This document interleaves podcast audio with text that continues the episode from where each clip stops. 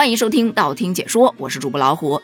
近日有一套据说是从韩国开始流行的，专为打工人准备的防猝死套餐，在网络上走红了。我了解了一下，大致是由一些什么鱼油啊、叶黄素啊、维生素 D 三呐等等等等的这一些保健品组成的。据悉，有很多小伙伴亲身体验过这个套餐，真的是太强了，工作完完全不累，甚至还能再加一会儿班，再撸一会儿铁。整个人精神焕发，两个月之后还肉眼可见的脸变白了。也有人看完配方之后就表示，这么吃对肾脏的负担很大的，身体不觉得累，不代表你的身体的损伤已经被修复了。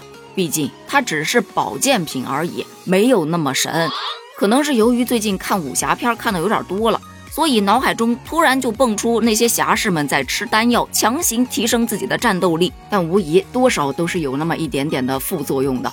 这个防猝死套餐有没有后遗症，咱就不知道了。可它真的能防猝死吗？根据全国性学术期刊《中国急救医学》发表的论文表示，猝死首要的原因是心源性猝死，占了百分之五十七点八。在论文调查的五千五百一十六例猝死者中，最主要的因素其实是情绪激动和劳累，也就是说，太过于激动或者太疲劳才是猝死的头号诱因。因此。有医生就出来科普了，真正的防猝死套餐是规律且健康的饮食，少吃高油、高盐、高糖的食物，戒烟戒酒，避免熬夜，保证充足的睡眠时间，避免久坐，适当运动，控制体重，保持愉悦心情，避免长期情绪紧张和激动，不要过于劳累。可网友的反应是，嗯，说的很有道理，可是几个人能做到呢？作为打工人，咱表示一个也做不到啊。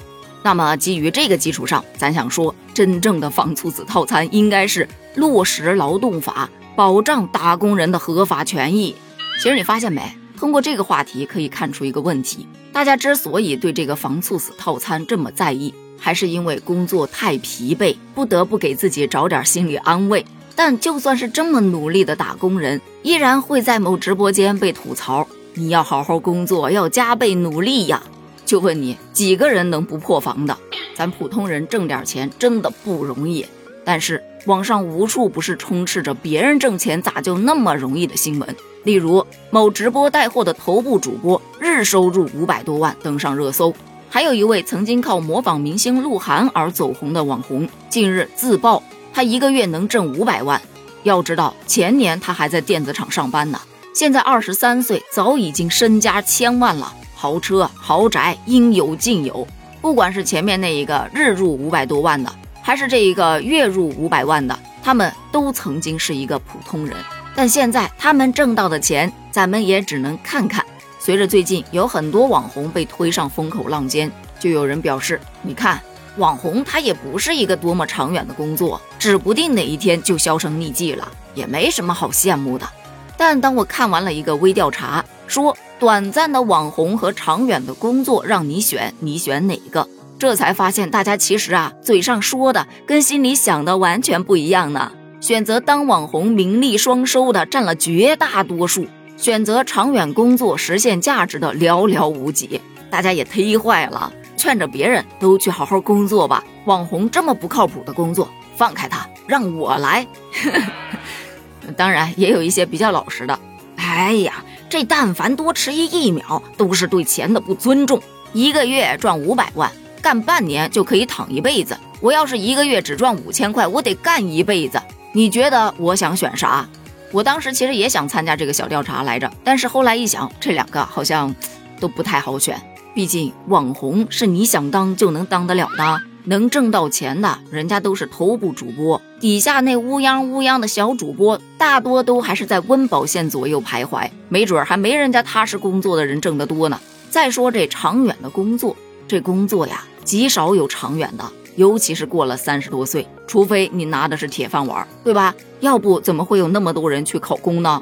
但是你也不能否认，时势造就了一些头部主播，他们的高收入其实是新经济业态充满活力的体现。直播行业的兴起，给很多普通大众带来了大显身手和致富的机会。那些抓住了风口、抓住了机遇的人，他们也是凭本事挣的钱。只要是合法收入，其实我们都无可厚非。但流量市场的红利总有被吃尽的时候。至于这一天什么时候到来，还得看主播自己会不会谨言慎行，控制自己的情绪等等等等的。所以说，网红他也不是那么好干的，稳定长远的工作也不是那么好找的。就像这个选择题，就算你选择了，它也未必会实现的。所以想想就得了，适当的可以给一点自我安慰，不必去执着别人的繁华，着眼自己的脚下。追求梦想的同时，提升一下自己，去实现自己的个人价值吧。这碗鸡汤我先干了。好了，在节目的最后，让我们回归本心，继续来回答一下这个问题：如果选择了就可以实现，那么你是想做短暂的网红呢，还是想做长远的工作呢？欢迎在评论区发表你的观点哦。咱们评论区见，拜拜。